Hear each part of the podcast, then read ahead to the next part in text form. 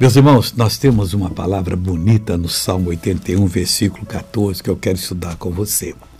O Senhor Deus, no versículo anterior, faz um lamento. Ah, se o meu povo, né, eh, tivesse me ouvido, me tivesse ouvido e andado nos meus caminhos, aí ele diz assim: em breve eu abateria os seus inimigos e voltaria minha mão contra os seus adversários. Isso já ocorreu.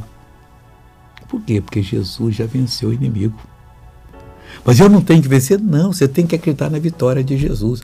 Mas ele está me atacando, manda ele embora. Fala, Deus, eu vou usar o teu poder agora.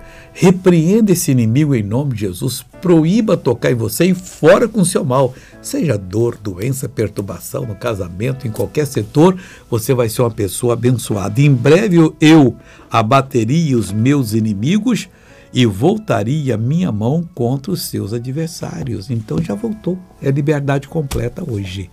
Agora eu quero orar com você. Pai, eu oro por essa pessoa que não tem entendimento completo.